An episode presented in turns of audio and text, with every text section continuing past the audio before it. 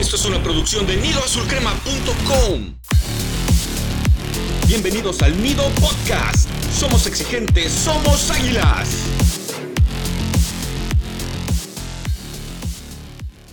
¿Qué tal comunidad azul crema? Les damos la bienvenida al episodio 11 de la quinta temporada del Nido Podcast, traído hasta ustedes por su página favorita nidoazulcrema.com.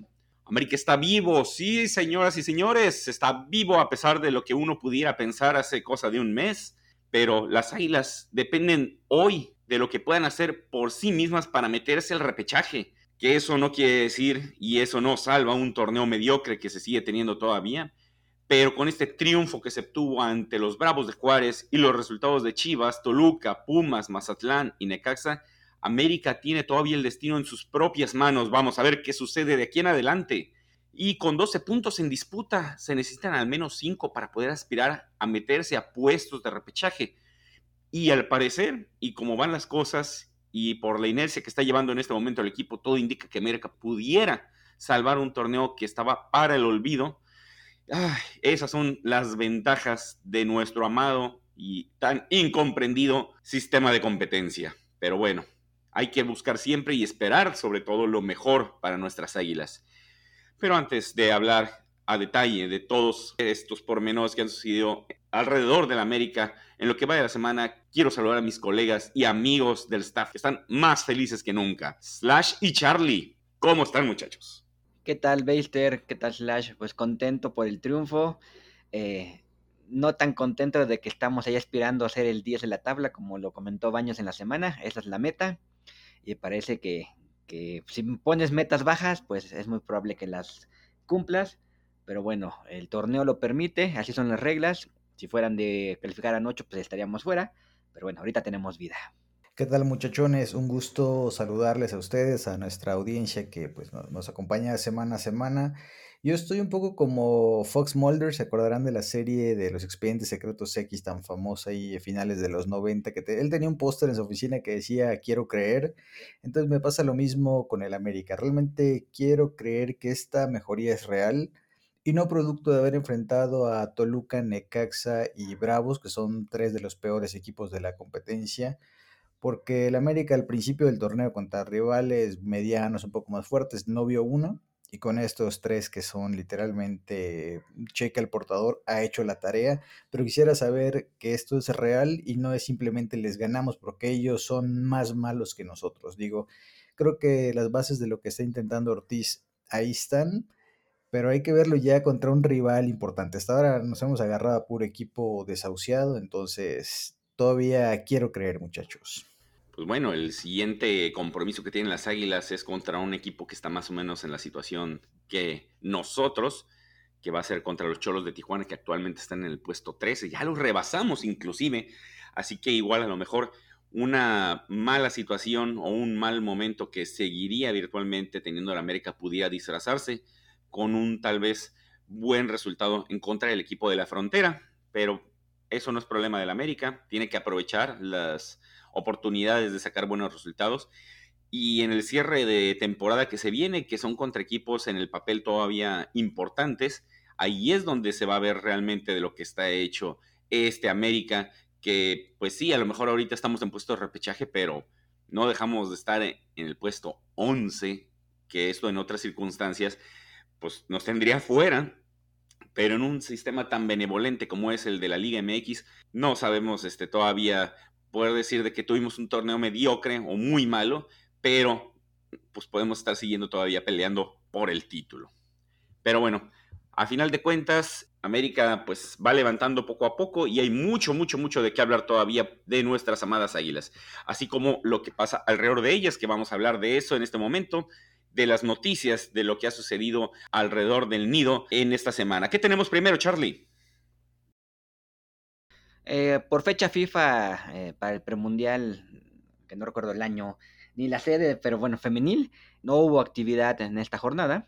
Pero eh, se anunció que, que, el América Femenil va a tener un partido amistoso con el Bayer Leverkusen el 4 de junio en el Estadio Azteca. Y es importante esta nota porque es el primer partido de esta magnitud del equipo femenil contra un equipo extranjero. Y por ahí también eh, leí que es el primer partido de, un equipo de la Liga Femenil Mexicana contra un equipo extranjero. Entonces, eh, Claudia Carrión y sus chicas innovando en el fútbol mexicano. Es bueno saber que por lo menos en lo que es el América Femenil se están tratando de tener duelos de este tipo de categoría. Esperemos que en algún momento le dediquen un poco de, no, no tanto recursos, pero que por lo menos le echen un poco de inteligencia al momento de programar duelos, que te van a dejar, obviamente, aparte de que una buena demanda económica por lo que pudiera representar enfrentar equipos de primera línea, pues obviamente también en la cuestión futbolística haber una competencia mucho mayor. Y qué bueno que en el América femenil por lo menos esté tomando con tanta seriedad este tipo de aspectos. Así es, de hecho, si se dan cuenta, el América Femenil hace lo que caracterizó mucho tiempo al varonil, que era traer figuras, jugar partidos contra instituciones de prestigio, estar siempre ahí eh, siendo protagonista para bien, no que ahora tenemos que chutarnos a baños y su no tengo plan todavía de entrenador y si Ortiz lo hace bien, que justo decía, digo, haciendo un pequeño paréntesis, eh, Moisés Muñoz en un programa de TUDN, no me acuerdo cuál fue, él dijo que tiene la info de que si Ortiz consigue llegar a semifinales, se queda para el siguiente torneo, que esa es un poco como la regla que le, que le dieron o la pauta a seguir. Entonces, hay que ver qué tan verá sea esto, pero digo, no lo descarto, dentro de lo que cabe tras estas primeras cinco jornadas, Ortiz lo ha hecho bien y bueno, Pasando a la siguiente noticia, pues resulta que Ortiz va a tener un refuerzo. No sé si ustedes se acordaban del tal Pedro Aquino, este peruano que nos gusta un día y luego se lesiona y lo odiamos porque, o sea, Aquino no se puede lesionar tres días de un golpecito, no. El se lesiona tiene que desaparecer meses el tipo. Entonces, la noticia es que después de todo este tiempo ya por fin Aquino regresó, estuvo con la sub-20 un rato e incluso en el partido contra Bravos ya jugó los últimos 5 o 6 minutitos, entonces va a ser un gran refuerzo porque ahorita hemos estado jugando sin contención, literalmente Richard y Fidalgo se han estado digamos que rifando esa posición, pero Hemos jugado contra equipos tan malos que ni siquiera se ha notado la necesidad de un contención, pero vamos a ver si en el cierre del torneo eh, de seguir con esta formación no nos complicamos. Aquí lo importante, muchachos, y que me gustaría debatir es, ¿vamos a perdonar a, Pedrito Aquino o no? Porque recordemos que a, Aquino lo estuvimos odiando demasiado, futbolísticamente, claro está, ¿no? A la persona porque se volvió a ir ah, con su selección y se lesionó y el drama con Gareca y luego otra vez el drama con Gareca que nos lo mandó rápido para que no digan que fue culpa suya. El caso es que Aquino, la última vez dijimos que fuera Aquino, porque ya era un tipo que nunca podemos contar con él a la hora buena.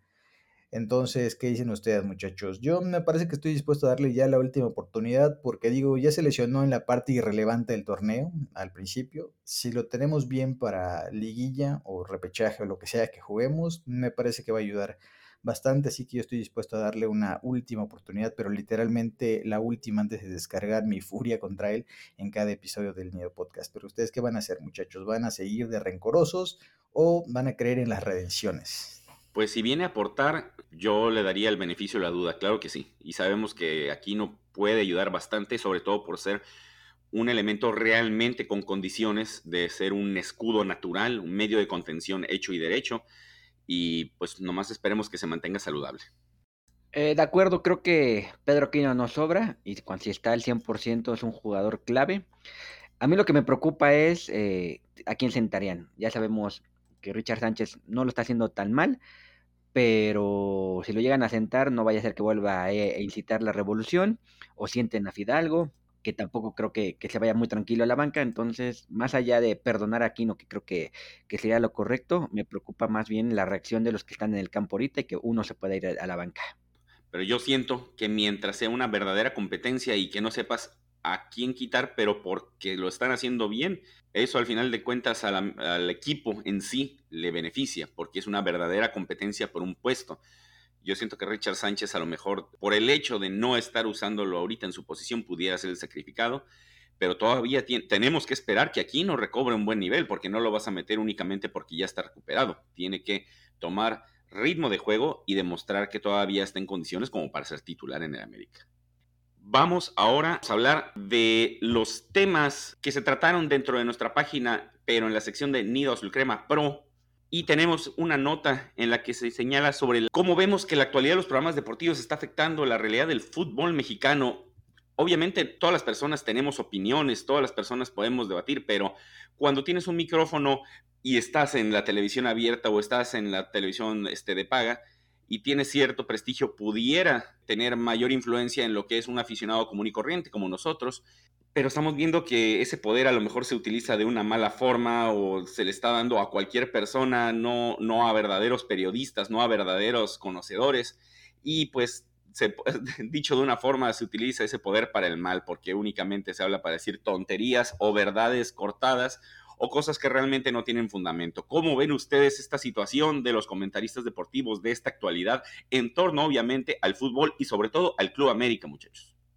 Pues ciertamente la columna que escribió Slash es algo que ya traíamos ahí comentando en varios episodios y él se va sobre tres personajes, Faitelson, David Medrano, que yo lo detesto, y Cristian Martinoli, y creo que, que, tiene razón en lo que él comenta, son personajes que no hacen nada bueno, simplemente generan un tipo de narración o de comentarios que no sirven de nada y como también comenta, pues son personajes, ¿no? O sea, el tema es que mucha gente cree que son así realmente, yo dudo que su vida diaria sea así, pero es lo que vende, eh, más si es de Tebasteca o de algún este, canal de, de, tele de paga. Eh, la idea, todos sabemos que atacar al América siempre será vendible, pero es este estilo de, de escuela, digamos, que fundó José Ramón Fernández, pues en algún momento tiene que acabarse, ¿no? O sea, no puede ser que 30, 40 años, cuando se ha visto muchas veces que el arbitraje también daña a la América, cuando ya existen herramientas como el VAR, eh, sigan insistiendo en esa, en esa historia de, de que el lobo es, eh, es el América y Caperucita Roja el resto de los equipos, ¿no? Entonces es, es increíble que, sigamos viviendo con ese tipo de comentaristas, ese tipo de analistas, ese tipo, ese tipo de periodismo que tanto daño le hace al fútbol mexicano. Sí, y si están de acuerdo, nomás este, pasamos a la siguiente columna, que esa me tocó escribir a mí. Es un serial que llevamos ya dos entradas de jugadores que consideramos pecho fríos.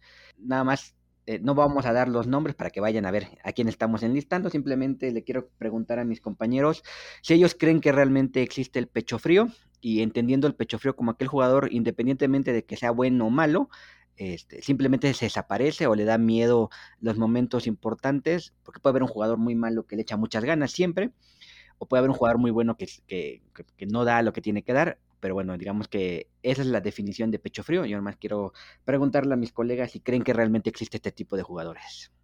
Pues es una buena pregunta, Charlie, porque yo siempre he pensado que los jugadores de alguna manera pueden ser o más expresivos o menos expresivos.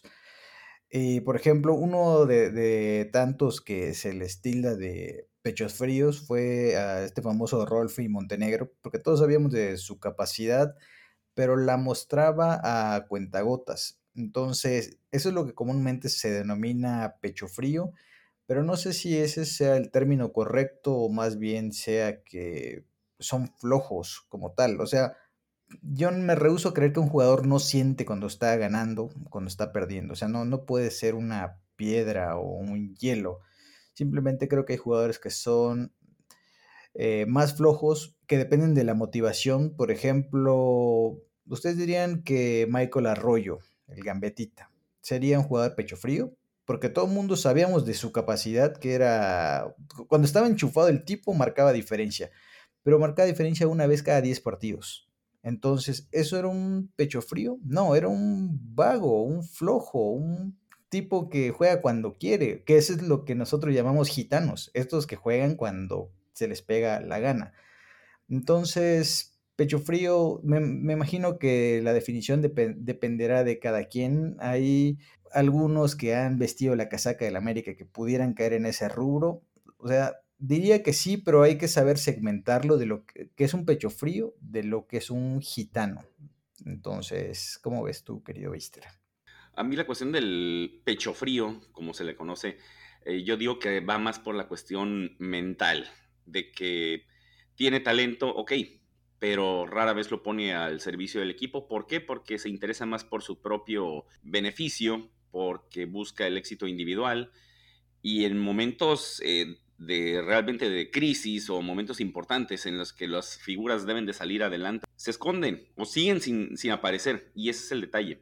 Eh, fue un buen ejemplo que pusiste de, del gambetita Michael Arroyo, porque sí, o sea, tardaba mucho en, aparecer, pero a él yo siento que sí se le veían las ganas de participar, pero no siempre salía enchufado.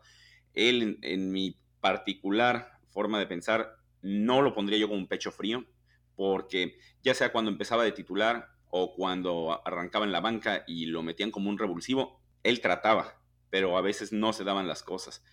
Y pues otros elementos que se les da la oportunidad de participar, se le busca mucho, pero ellos no se quieren involucrar, ya sea deshaciéndose de la pelota muy rápidamente o escondiéndose en una banda, pues ahí es donde te das cuenta quién no quiere involucrarse, quién no quiere ser partícipe y quién no quiere tomar la batuta para poder sacar adelante al equipo, en este caso en un momento complicado. Y desgraciadamente siento que ha habido demasiados o más de los que uno pudiera haber querido o hubiera esperado que hubiera en el América. Lamentablemente todavía habrá muchos que vayan a llegar y esperemos que, pues, en el caso de que lleguen la directiva y el cuerpo técnico, no tarden en darse cuenta de que este tipo de personas no sirven en el equipo.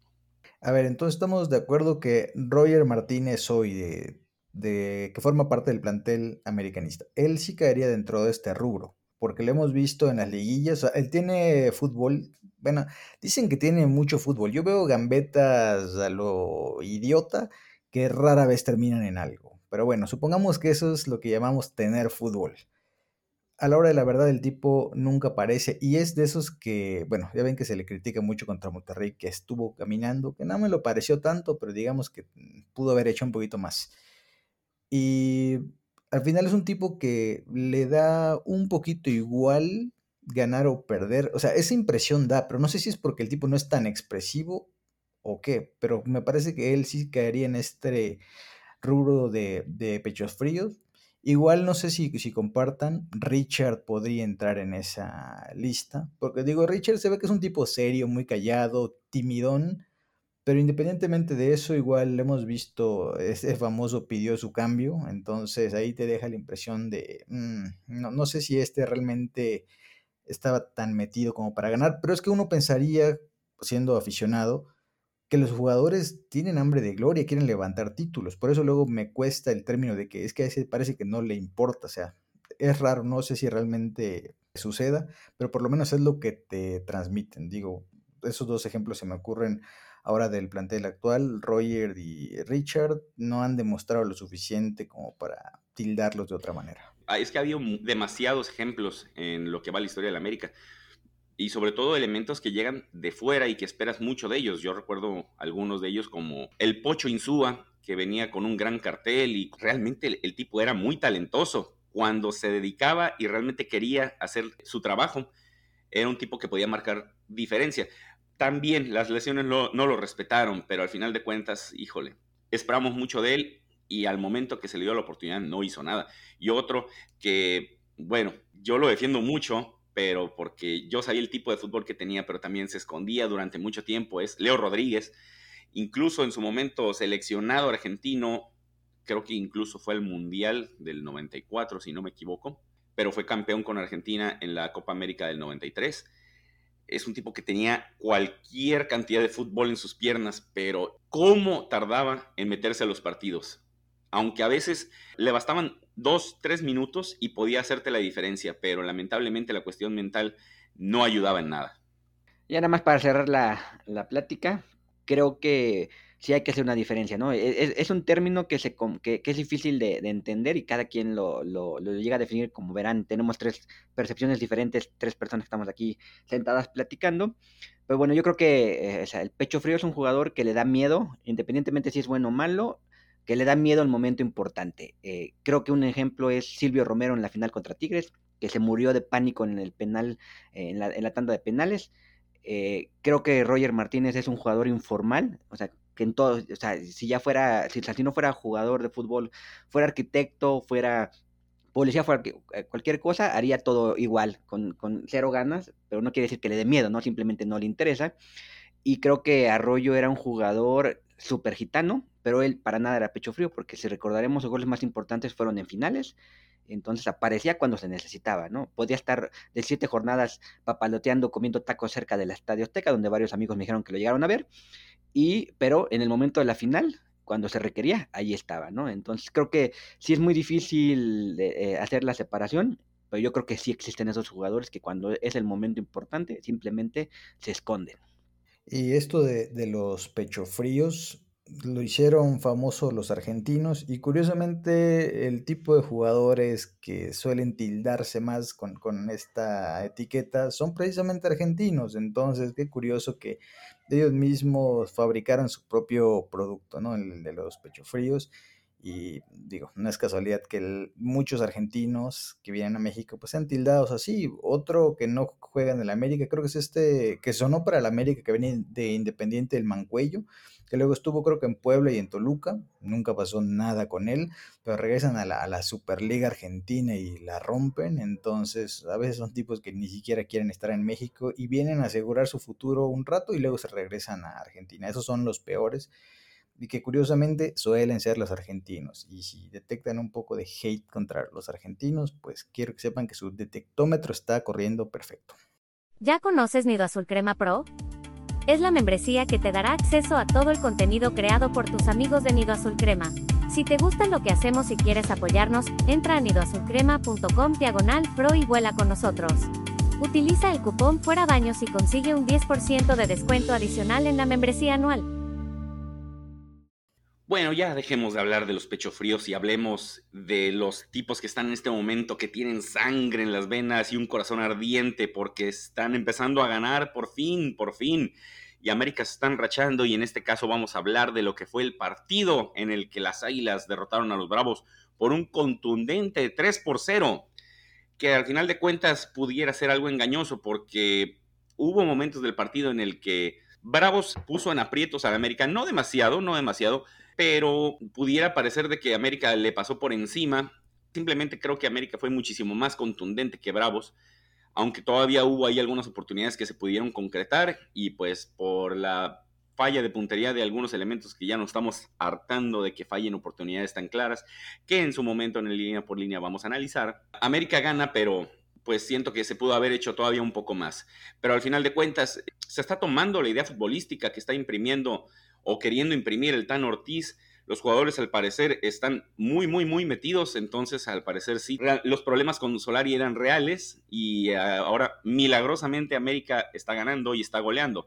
Ojo, como ya se comentó un momento, son equipos de la parte baja de la tabla general, así que está bien emocionarse, está bien alegrarse, pero todo con medida, porque los verdaderos rivales son los que se vienen en este momento un partido en el que los anotadores fueron primeramente Alejandro Sendejas, que como se comenta en la nota, al parecer le están pegando las críticas que están haciendo aquí en el Neo Podcast, porque sabemos que Alejandro Sendejas escucha el Neo Podcast y pues nos están haciendo justicia a nuestras críticas y de obviamente de toda la comunidad azul crema. También hubo un tanto de Federico Viñas que después de 800 años volvió a anotar en liga en un partido oficial y ahora resulta que hasta es cobrador de tiros libres. O sea, ¿quién lo iba a pensar? En un buen tiro, pero siento que también ahí colaboró un poco el portero de Juárez, porque si bien el tiro iba potente, no fue para nada angulado, entró casi por el centro. Total confianza excesiva del arquero de Juárez. Y finalmente, ya en las postrimerías del encuentro, el gran, gran Diego Valdés sigue en su plan goleador, arrollador, y en una buena jugada individual terminó sentenciando y dándole un toque más abultado a esta victoria merecidísima de las Águilas del la América. Al parecer, este barco ya empieza a zarpar y las Águilas están ya, ahora sí, en puestos de liguilla o por lo menos de repechaje. Buen partido de las Águilas, muy buen desempeño también de parte de algunos eh, elementos en particular y esperemos que esta inercia siga en estos últimos cuatro encuentros que todavía le quedan por delante a las Águilas del la América y nos alcance para meternos a la liguilla. Pero, ¿cómo vieron el encuentro ustedes, muchachos? Pues la verdad fue un paseo un poco extraño porque el América dominó de principio a fin, o sea, casi no, estuvo cerca de llegar al baile, pero me preocupa que realmente Bravos tuvo el 1 a 0. O sea, primer tiempo encararon a Ochoa mano a mano que la salvó Memo. Y no me imagino lo que hubiera pasado si cae ese gol.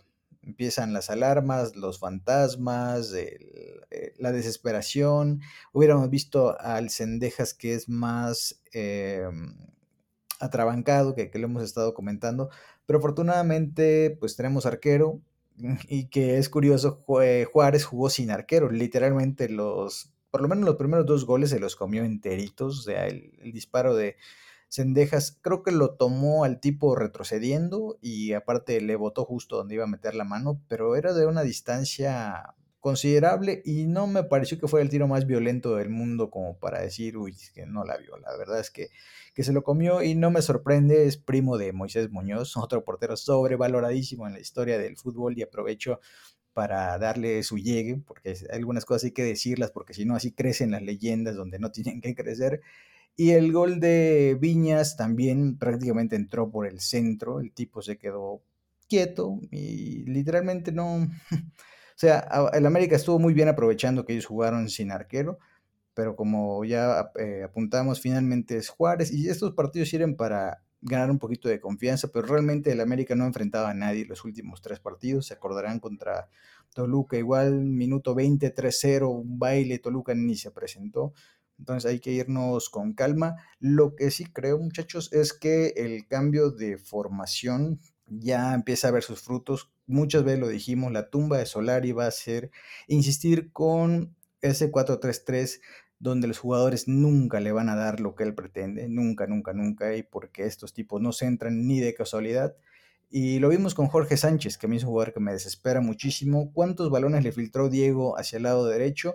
Y en todos o se tardaba, o se pasaba, o no llegaba, lo que sea. O sea, Jorge Sánchez es un jugador que no da garantías por ese lado, por lo menos a la ofensiva, porque defensivamente tampoco lo han probado estos últimos tres equipos. Entonces, opino que tenemos que llevarla con calma. O sea, dejemos el resultadismo de que como ganamos 3-0 ya somos muy buenos y cuando perdamos 1-0 ahí somos los peores. O sea, al final esto es una maratón. El América está ganando ahí posiciones, entonces toca esperar un poquito a ver realmente de qué se está hecho, pero sí creo que el cambio de formación donde Diego es totalmente protagonista y ya Roger no lo es, por eso el colombiano ya se ve menos peor, porque cuando sale Roger con la intención de ser nuestra figura, siempre le queda gigante eh, pues, esa etiqueta, y ahora que los reflectores empiezan a estar sobre Valdés, eh, Roger ya está jugando desde las sombras como a él le gusta, entonces me parece que mientras Diego ande bien y con el potencial regreso de Aquino,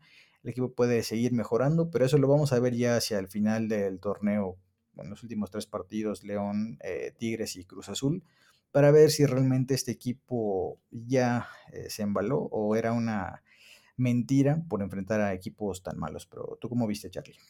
De acuerdo con ustedes, eh, no voy a, repetir ya casi todo lo que comentaron, simplemente si cae el gol, el primer gol que falló Juárez, la cosa hubiera sido diferente, yo creo.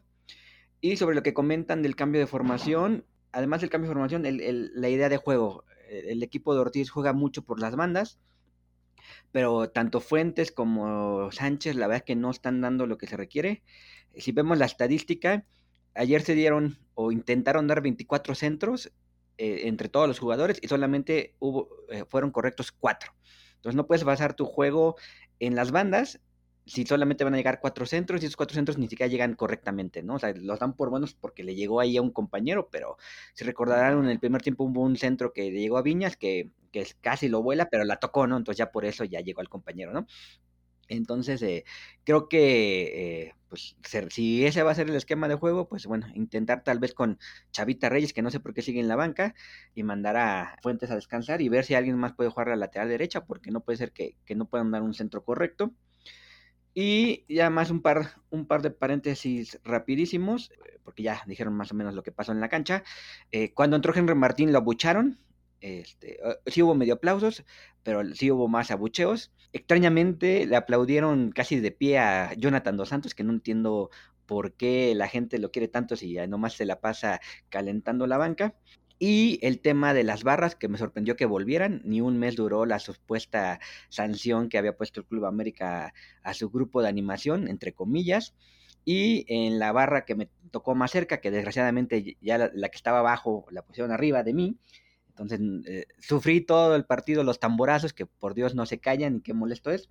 Había muchos niños, que se supone que también está prohibido. Entonces, este, muy mal el club por permitir ese tipo de cosas y ni siquiera se tardaron este, un mes eh, en, respetar las, eh, las, sanciones que según esto la liga y el club habían, habían puesto para evitar problemas, ¿no? Y del partido, bueno, pues se ganó y se ganó bien. Muy bien, ahora vamos a escuchar la opinión de nuestros colaboradores, Pete y a Torres. ¿Cómo les va, amigos de Nido Podcast? Les saluda a Torres, de nuevo contento por este triunfo nuevamente del América, ya tres victorias consecutivas, cuatro jornadas sin conocer la derrota desde aquella en Monterrey y nuevamente apareciendo Diego Valdés, que cada vez que anota nos llevamos la victoria.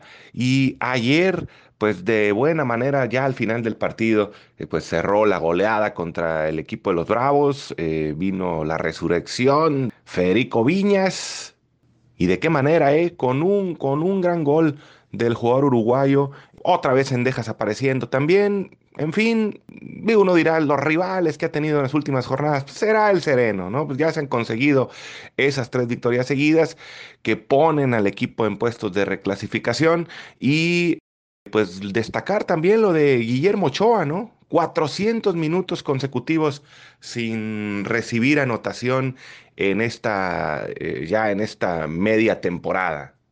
Los dos siguientes que vienen son ganables, sí o sí. Tijuana y León también, León. León puede tener resultados terribles como el de esta jornada, perdiendo contra el San Luis. Aunque bueno, también nosotros perdimos contra el San Luis y de peor manera, pero es, es también ganable el partido contra León, ¿cómo no? Ya los últimos dos encuentros, Tigres y Cruz Azul, pues sí, sí, eh, el equipo tendrá que poner un extra para conseguir buenos resultados. Pese a la goleada, considero que Guillermo Ochoa se convierte en el jugador más importante porque salva al equipo con una gran, gran, gran, gran atajada poquito antes de que vinieran los primeros goles americanistas. ¿Quién sabe qué hubiera pasado si hubiera caído ese gol en ese mano a mano que tuvo el equipo de Juárez y que resolvió muy bien Guillermo Ochoa? No todo puede ser felicidad. Lo de Henry, lo de Henry Martín es terrible. Un saludo amigos de Nido Podcast. Hola, ¿qué tal amigos del Nido? Aquí el Pit. ¿Qué se puede decir del partido contra Juárez? Pues vimos un América más motivado, un América más impulsado al ataque. Lástima que todavía estamos viendo, a pesar de los tres goles, mucha carencia a la ofensiva. O sea, se nota que llegan llegan, pero no están generando real peligro. O sea, cuando el América estaba encima. Fue Juárez el que tuvo la mejor jugada, nada más porque este equipo, la verdad, es bastante malito.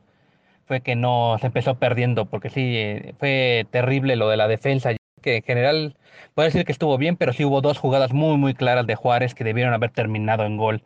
Entonces, todavía estamos muy lejos de cantar victorias y las tres victorias son importantes, pero todavía está el equipo muy, muy lejos y no se ve de todos modos en este momento que aspire realmente a, a ser campeón. De hecho, yo creo que sigo pensando que ese semestre está perdido, pero por lo menos ya no se va a terminar de manera tan ridícula. Un abrazo. Ok, ahora vamos a hablar de nuestro línea por línea. Vamos a analizar cada una de las líneas en este partido en el que las Águilas de la América golearon a los Bravos de Juárez. Y vamos a empezar con la portería. Ya he notado que el que genera los guiones está dando rotación a las líneas por líneas. Eh, antes no me tocaba ocho a nunca. Entonces ya, ya apareció. Este, nada más comentar lo que ya dijeron.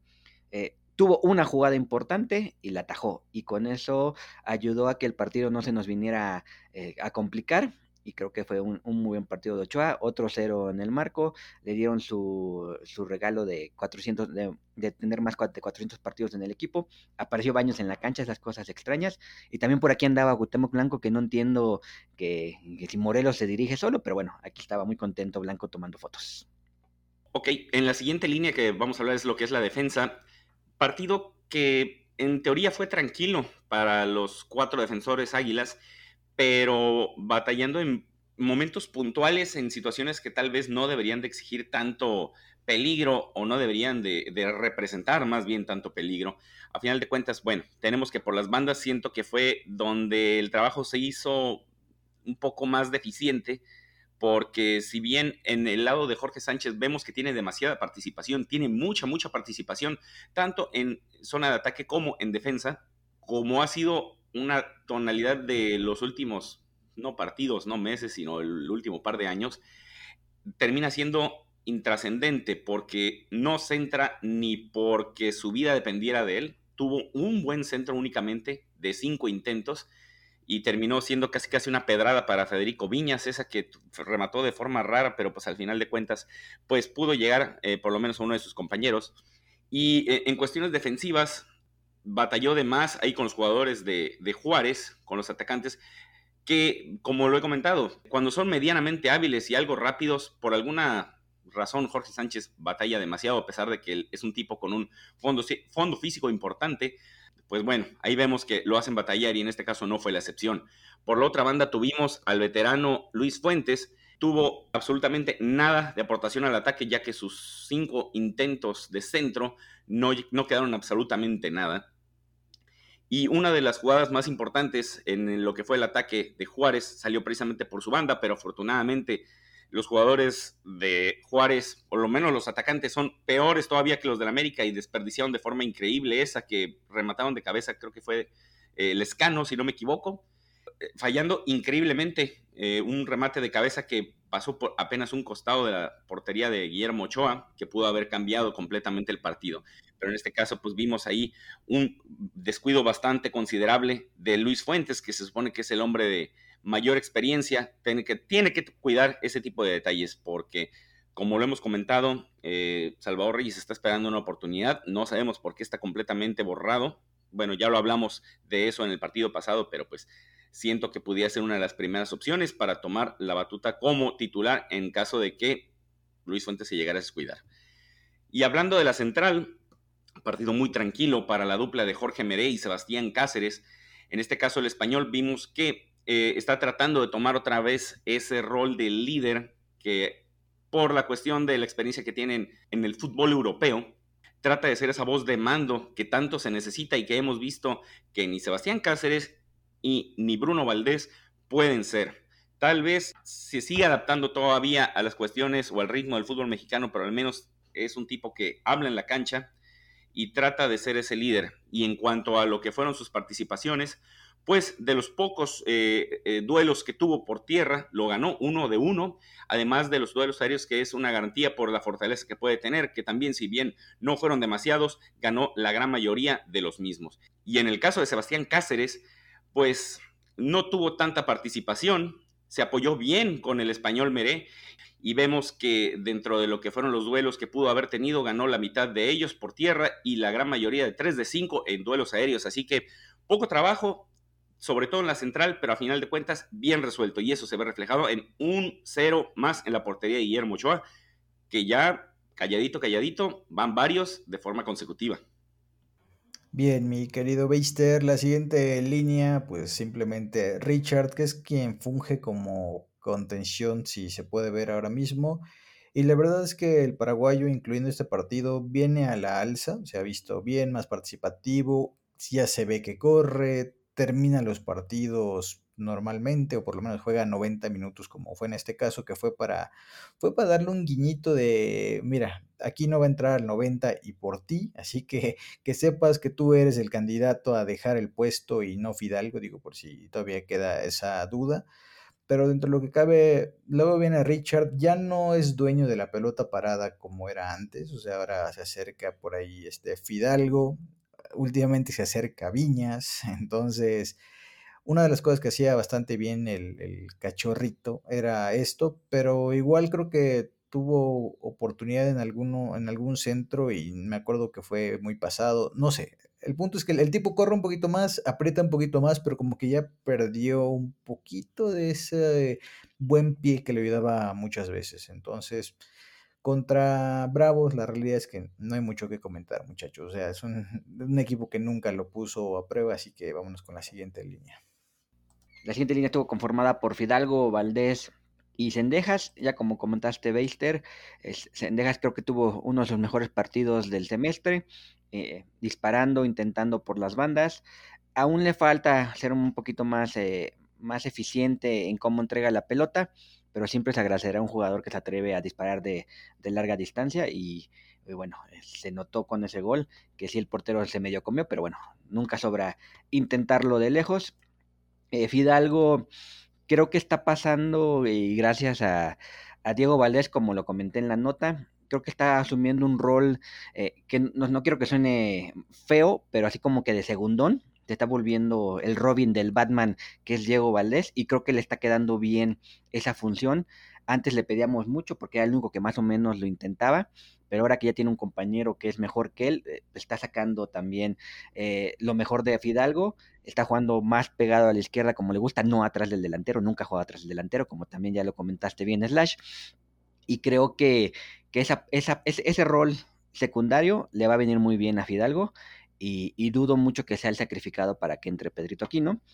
Y Diego Valdés, eh, también creo que, está teniendo eh, un, muy buenos partidos, se está notando su mano, eh, es la pieza que está moviendo al equipo, digamos que es el, el conductor de la orquesta y también se merecía su gol, tuvo por ahí un par de disparos que no terminaron de bajar, pero no, no lo deja de intentar, no deja de correr en ningún momento, eh, tiene muy buena idea, sabe cómo darle pases a sus compañeros y la verdad es que eh, no sé cómo jugamos tantos años sin un jugador como él, ¿no? O sea, es increíble que este equipo estuviera 3, 4, 5 años sin un jugador de este estilo y que además este, en ningún momento alguien dijera, oye, como que hace falta un jugador así, ¿no?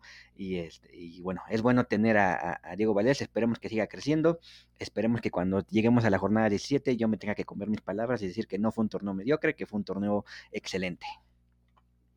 De Fidalgo, una cosa que, me gustó de la parte de lo que ya dijiste, Charlie, es que eh, por primera vez creo que en mucho tiempo se animó a disparar de lejos, tuvo un tiro ahí que estuvo a nada de bajar y clavarse al ángulo. Ojalá hubiera entrado porque hubiera sido espectacular, pero justo es el Fidalgo que venimos eh, pidiendo. O sea, sí arrastra bien las esféricas y está metido en el partido, pero, o sea, si tienes esa habilidad, entonces úsala para atentar contra el marco enemigo. No es se la des a, Jorge que sabes que no va a pasar nada, se la des a Laine sabes que no va a pasar nada, incluso aunque se la des a Roger sabes que no va a pasar nada. O sea, me gustaría que Fidalgo tenga más confianza en él mismo y se anime a disparar y digo, cada vez ya va más cerca, ¿no? Porque hubo un tiempo que cuando lo estuvo intentando bastante se iban a las nubes y decíamos que el tradicional disparo de Fidalgo a la fila 25, ahorita ya empiezan a estar como en la fila 3, con un poco de suerte ya este, pronto vamos a, gritar un gol de lejos del buen Zinedine.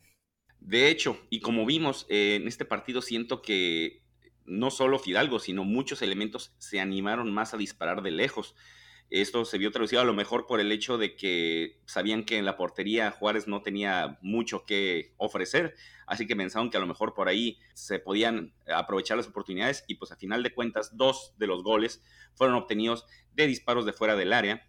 Así que pues vamos a ver si esto se puede ver traducido en las siguientes jornadas que pudiera ser otra opción para el ataque americanista con los tiros de media distancia. Y hablando del ataque americanista, vamos a hablar ahora sí de los elementos responsables de lo que se supone debe ser la definición, en donde tuvimos a Roger Martínez y a Federico Viñas, teniendo un colombiano que, pues sí, es bastante participativo, sí pide mucho la pelota y acarrea durante mucho tiempo la misma, tratando de ser el tipo que pone en problemas a la defensa.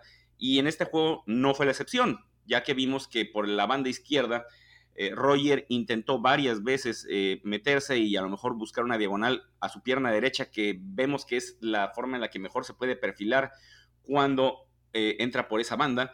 Pero desgraciadamente el último toque, ya sea para tirar o para centrar o buscar habilitar a alguno de sus compañeros, fue lo que le falló al colombiano.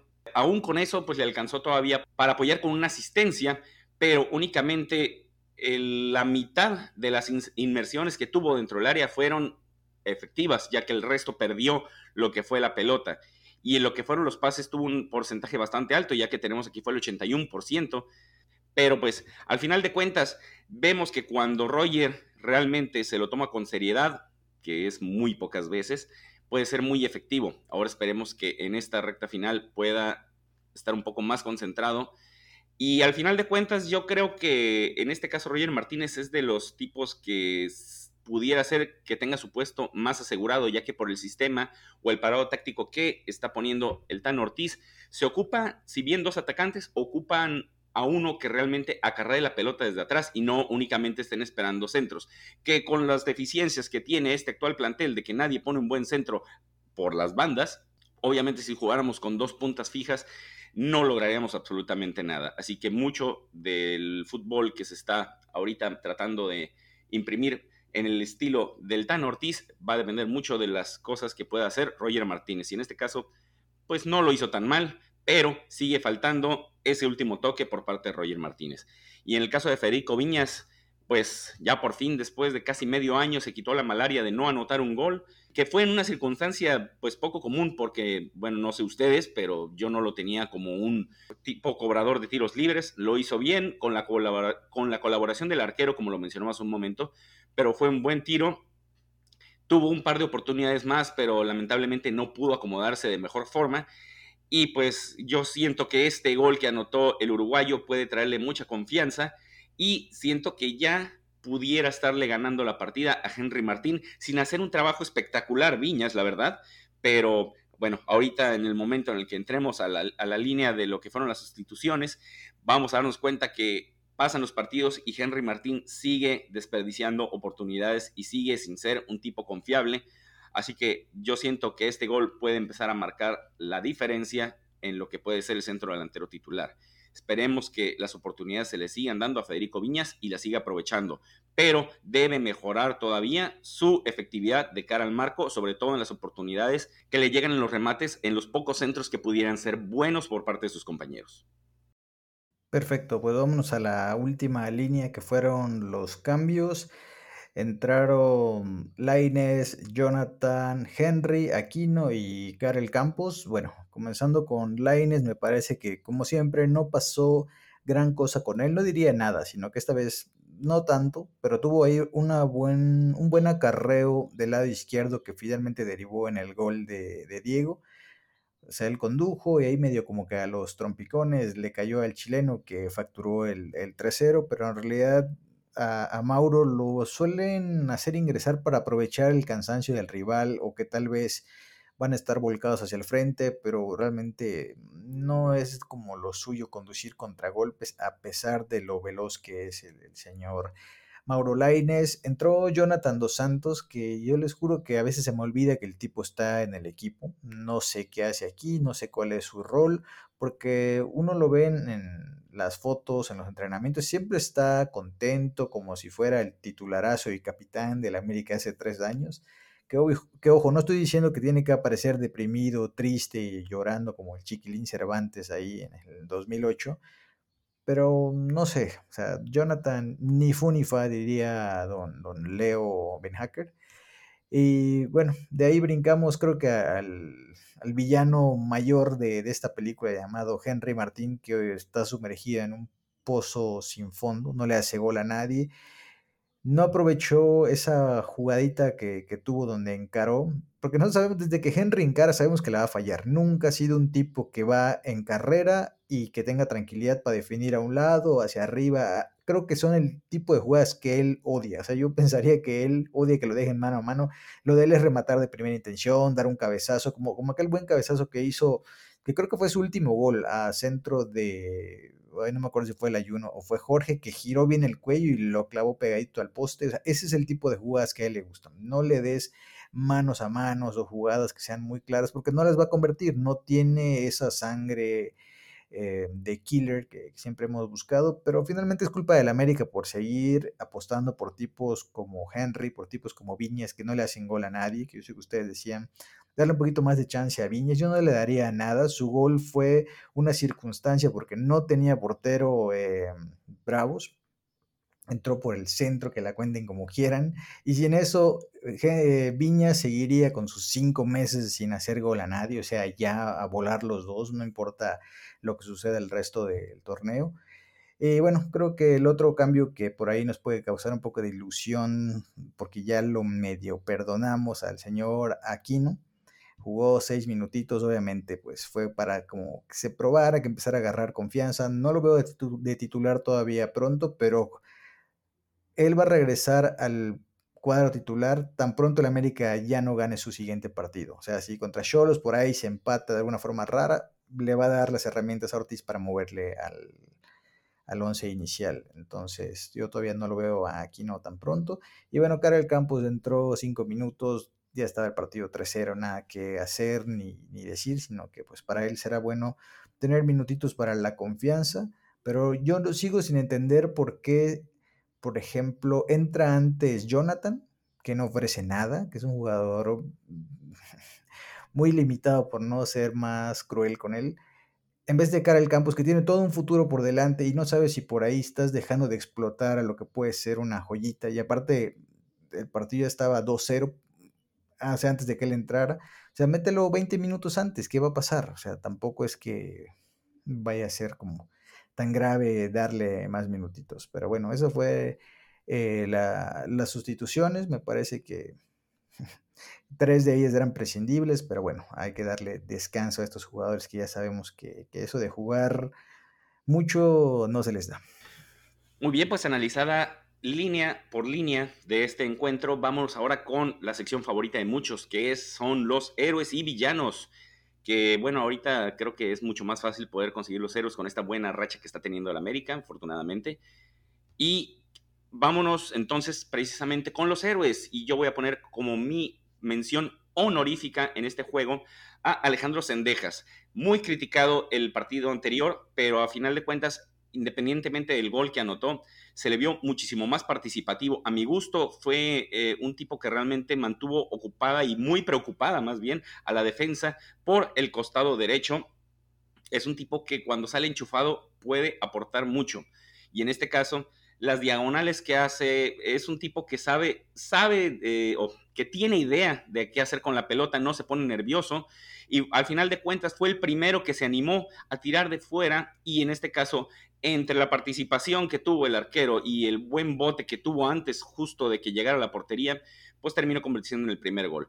Es eh, Sendejas, necesitamos que sea más constante, en este tipo de actuaciones y no de un partido bueno, un partido malo, dos partidos buenos, cuatro malos, porque de este tipo de jugadores hemos estado llenos los últimos años, ocupamos más constancia, pero en este partido en particular Sendejas siento que hizo un excelente encuentro, esperemos que siga así.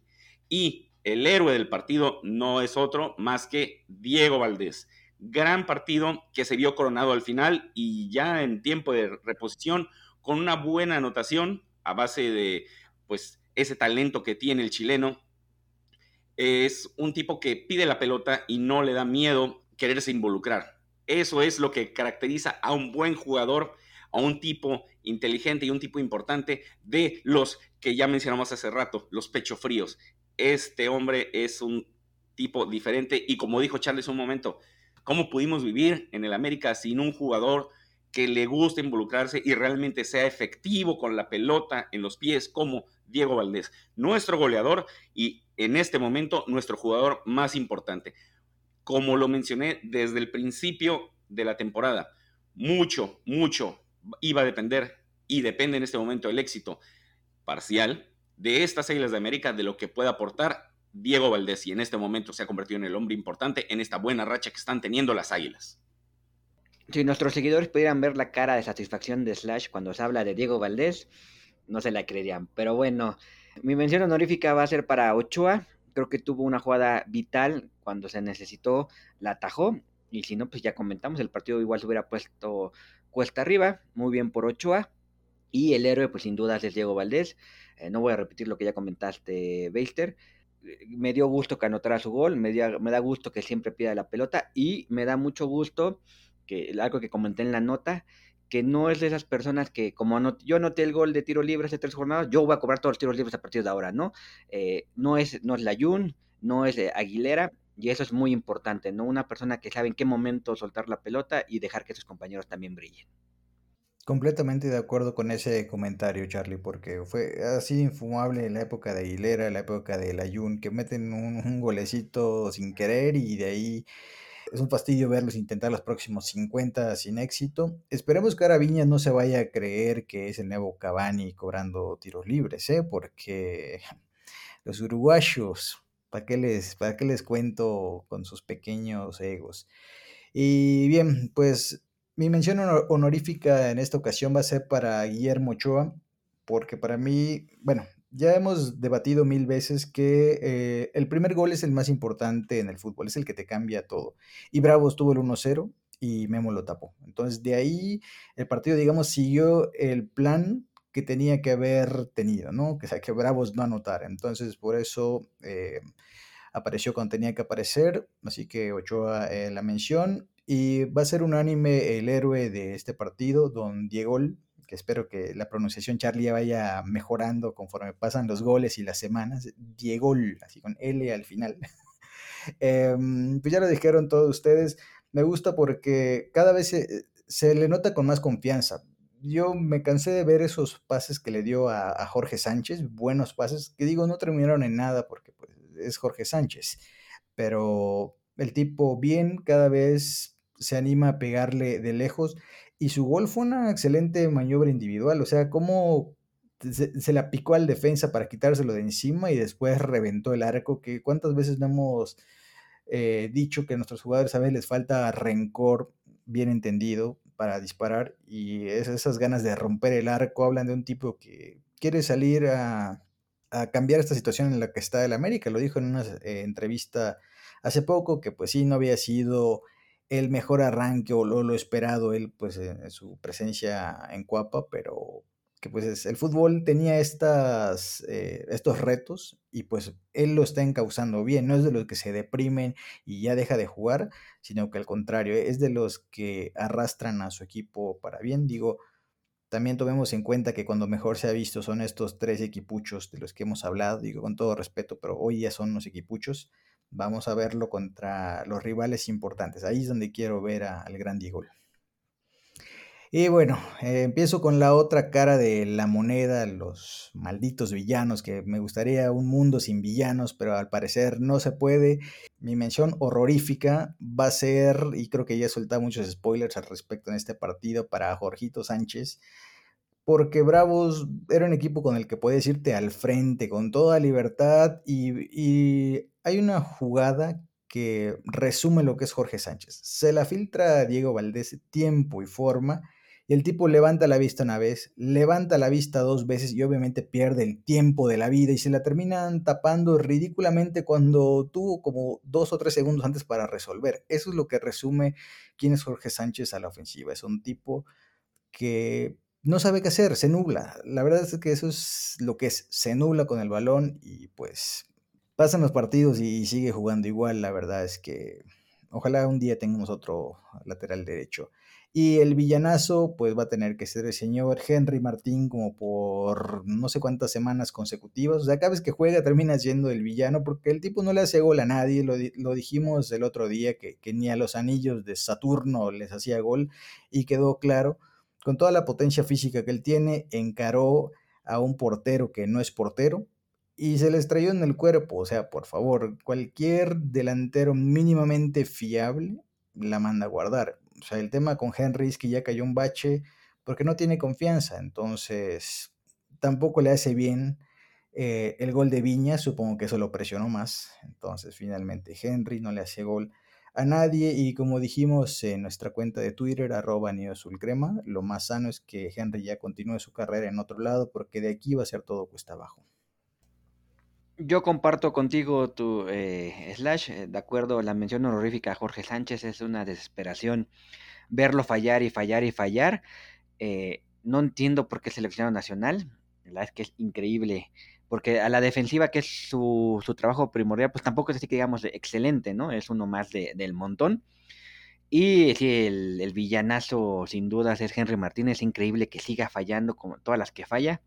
Yo creo que ya no va a anotar gol y al contrario, se, se seguirá presionando y si la gente empieza a bucharlo más, pues seguirá presionándose más, ¿no? Y, y a ver si sigue llorando porque no le dan un contrato que quiere y no celebra sus goles. Bueno, los goles que hagan en el entrenamiento porque no, no los hacen en la cancha.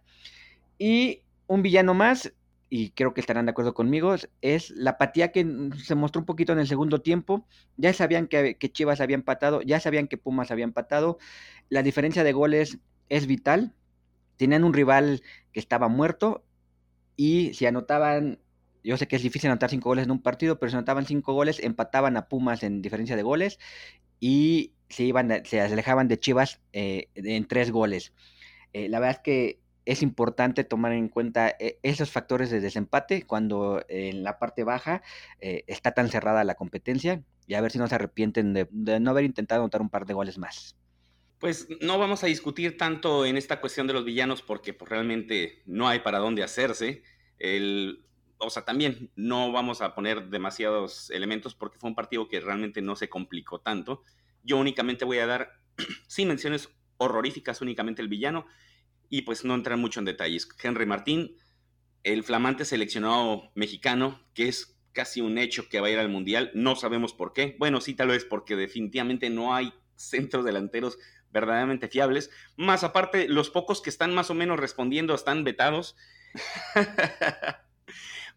Yo sé que Charlie está en el barco del chicharismo y grita a los cuatro vientos al Tata Martino para que lo convoque, pero no, se va a tener que conformar con Henry Martín, que obviamente desperdicia cada oportunidad que tiene frente al arco. El tipo es un cazagoles, eso probablemente es lo que mejor hace, pero como dijo Slash hace un momento, los mano a mano, las jugadas con un balón controlado no las puede concretar. Y si eres un tipo con el supuestamente la estampa de ser seleccionado mexicano, no puedes eh, permitirte fallar ese tipo de oportunidades. Y vámonos ahora finalmente con lo que es las preguntas de la comunidad azul crema. ¿Y qué tenemos primero, Slash?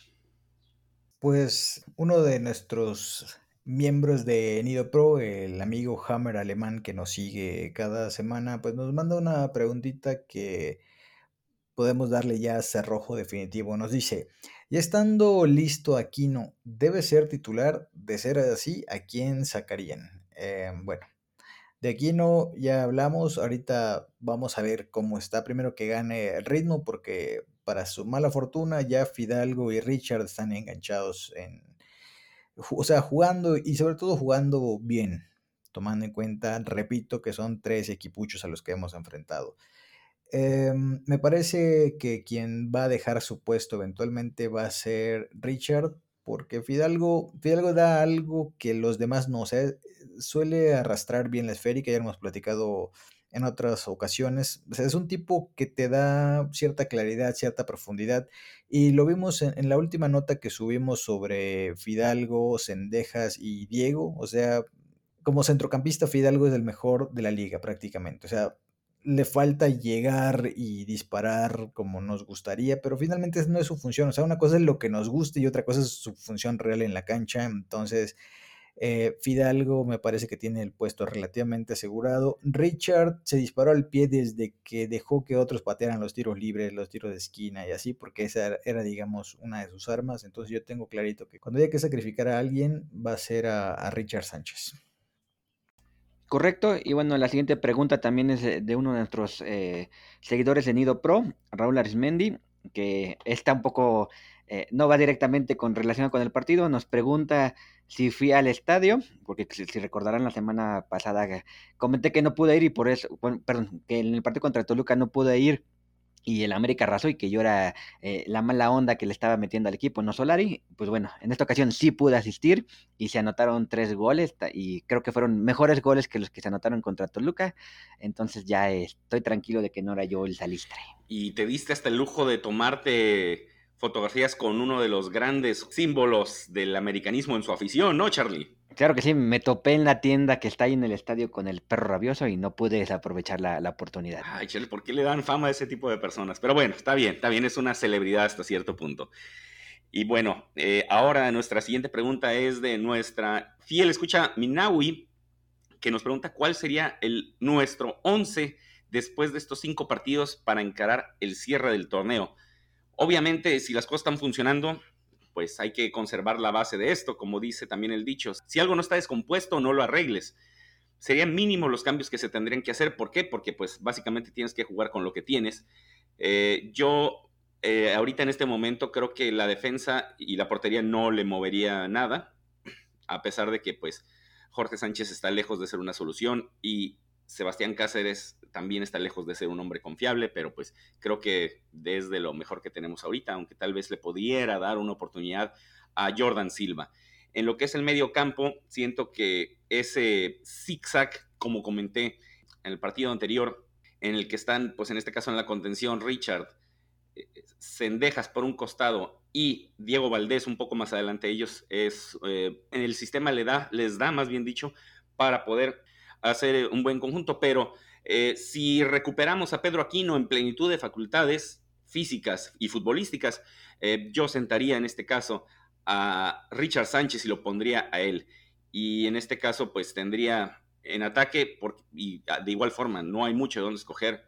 Eh, probablemente tendría también a Roger Martínez, por un lado, para que trate de hacer esas inmersiones por el costado izquierdo.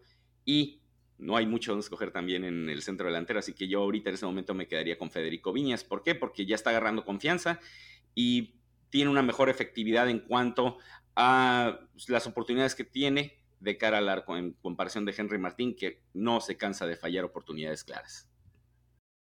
Pues yo ya les di el tip, muchachos. Don Juan Otero, cuando se recupere, tiene que ser el 9 azul crema en vez de seguir con esos cuentitos de Viñas, un gol cada cinco meses, Henry, un gol cada tres años. Entonces, pues, si vamos a experimentar, experimentemos bien como debe ser en esta vida. Y yo también contra Tigres y Cruz Azul cambiaría Fuentes por Reyes, siempre que Chavita esté bien, porque si no está jugando no va a tener ritmo. Pero es muy extraño que se hicieron cinco cambios y ninguno fue él. No sé si por ahí hay algo que todavía no nos hemos enterado, quizás algún drama, quizás esté castigado, no lo sabemos, pero es muy raro que, que Chavita, que era clave con, con Solari, que hacía goles y que el torneo anterior fue nuestro mejor jugador básicamente, eh, esté desaparecido. El que no está desaparecido es nuestro amigo Pepe, que nos escribió y nos dice, ¿a qué creen que se debe ese cambio de actitud en los jugadores? Ahora todos corren, se ve mucho más juego en conjunto, hay más motivación a diferencia de con Solari. Pues básicamente el cambio de actitud es porque Solari no los apapachaba como a ellos les gusta, que ya lo platicamos la semana anterior. O sea, son jugadores que no les gusta entrenar profesionalmente y eso lo han dicho muchos personajes del fútbol mexicano, que aquí solo se entrena para mantener la condición física, no para ser mejor, tristemente. Entonces ahora que Ortiz los apapacha, los lleva de a poquito, es más cercano, les pregunta cómo les fue en su día, qué van a cenar hoy, que si los tacos les quedan bien o les pide una talla más grande. Entonces eso es lo que les gusta a los jugadores no sorprenda que pronto regresen los asados, así como los hacía Herrera. Entonces, básicamente el jugador latino le encanta eso, el apapacho, sentir que lo aprecian, que, o sea, que, que tienen la confianza. Entonces, digo, nunca va a estar mal que tu entrenador sea más cercano a ti, pero tu rendimiento no debe depender de eso. Finalmente es la institución la que te paga, que te paga muy bien. Entonces, si te ponen allá un sargento de la Marina y que te va a hacer dar 800 vueltas a la cancha antes de entrenar, pues las tienes que hacer con la mejor actitud. Y el problema es que estos jugadores es lo que ellos quieran, o sea, son muy caprichudos, tristemente, y por eso vemos el, cambio de, de, actitud. O sea, lo único que cambió de Solari a Ortiz digo, más allá de, la formación, es que ahora ya pues se sienten apapachados como les gusta y como los trataba Herrera igual en su momento, pero vean que el camino del apapacho no necesariamente es la panacea, porque Herrera es de esos que apapachan y ya vemos cómo terminó o, cómo fue toda la segunda etapa de Herrera. Fue una porquería. El América no jugaba a nada y no se consiguió. Bueno, después del título del 2018 ya no se consiguió más nada. Entonces, el apapacho también tiene que ir con calidad de los jugadores y pues ponerles una propuesta que potencien lo que supuestamente saben hacer y no este mandarlos a la guerra como si estaba haciendo Solari con el famoso 4-3-3 bajo cualquier circunstancia. Entonces, por ahí creo que va el tema del cambio de actitud. De acuerdo, Slash, y de hecho la siguiente pregunta y la última este, de este episodio de Gono Smith Alex es muy parecida. Nos pregunta qué tanto porcentaje tiene de éxito este plantel del Tano ahora que han ido en, en, bueno, que han ido hacia arriba. Entiendo que la pregunta va sobre qué porcentaje tiene el Tano eh, en este cambio, y como bien comentas, pues 100%, ¿no?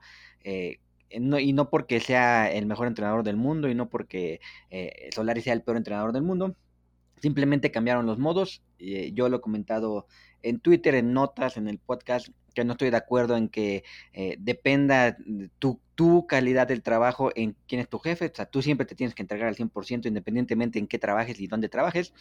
Eh, ciertamente un buen eh, ambiente laboral ayuda, pero no puede ser que tú digas, bueno, yo no voy a hacer mi trabajo porque me cae mal mi jefe y pues, a ver si lo corren.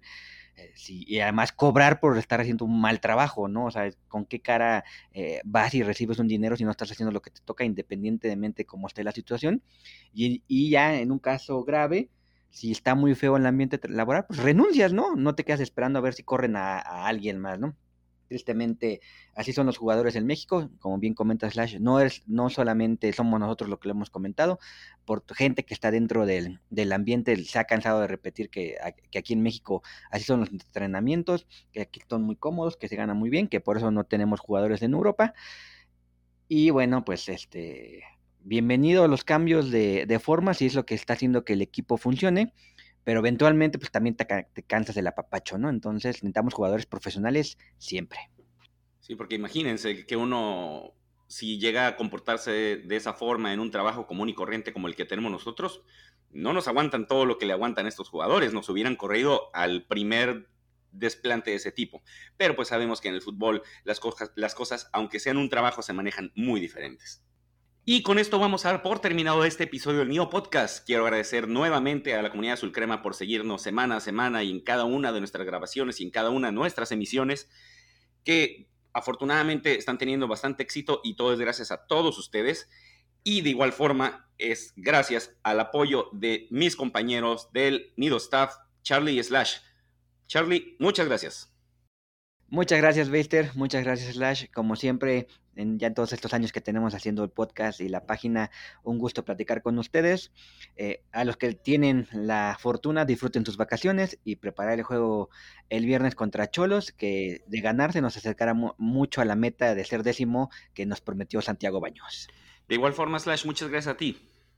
Gracias muchachos, la verdad pues ya deja cierta tranquilidad que el América ya no esté eh, dando tanta pena como antes, pero no sé si, si, les pasa como que se siente todavía irreal, como que creo que estábamos todos con la mentalidad de ya este torneo valió y como que por lo menos a mí me está costando un poquito engancharme, como que yo sí me daba por eliminado y ya resulta que podemos jugar liguilla y ahora ya estamos hablando hasta de si el Tano llega a semifinales se queda, o sea, cómo pasamos de estar super eliminados a hablar de semifinales, o sea, yo creo que nos vamos a ir poco a poco y me parece que también la calidad de los rivales no ha ayudado porque han sido muy malos. Yo quiero ver al, eh, al, América en un partido real contra un equipo más contendiente al título para ver si es verdad o es mentira esto, pero por lo pronto una semana tranquila y agradecer a la comunidad que pues ahí nos apoya con este el Nido Pro, nos apoyan leyendo las notas que subimos, escuchando el podcast, así que muchas gracias.